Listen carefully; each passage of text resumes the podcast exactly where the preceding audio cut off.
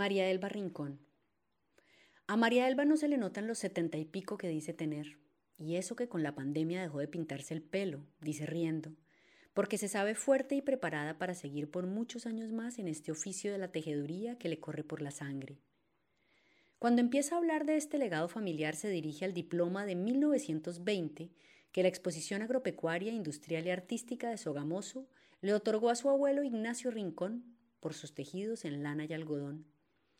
También muestra la foto de su papá, Alberto Rincón, junto con el general Gustavo Rojas Pinilla en la inauguración de Corferias, y cuenta cómo le encargaron muchas cobijas para regalarle a los ministros, embajadores y figuras honorables que pasaran por el stand de Boyacá.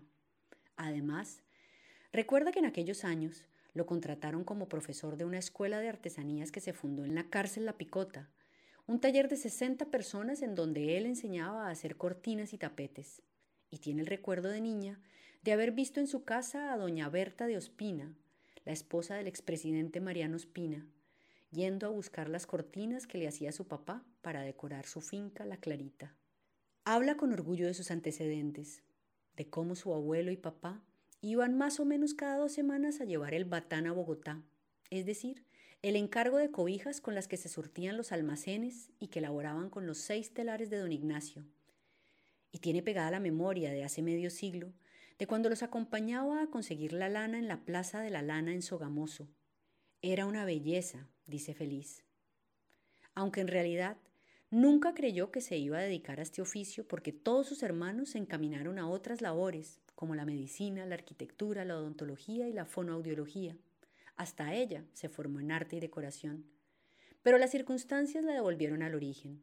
Se divorció y el regreso a casa la encaminó a un oficio que le permitió reconstruirse en el recogimiento que era el tejer. De eso ya hace mucho, y mucho ha pasado por su vida, y muchos también. Atesora a sus clientes, a cada uno de ellos, pues los manteles que la han hecho famosa son un secreto a voces.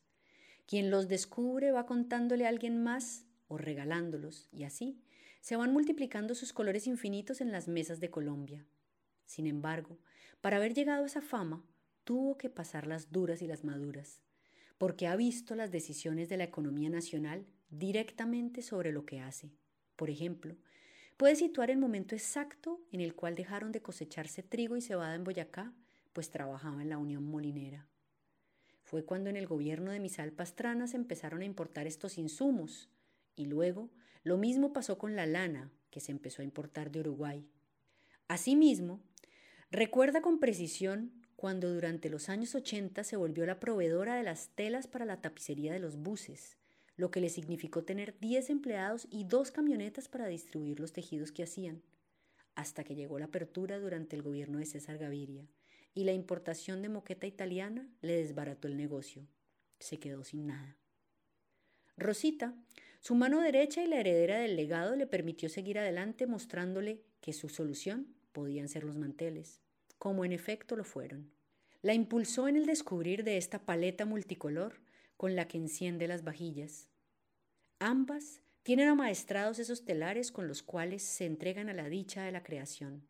Tejiendo se olvidan del resto de las cosas y es su espacio de sosiego, de la amistad y de la vida.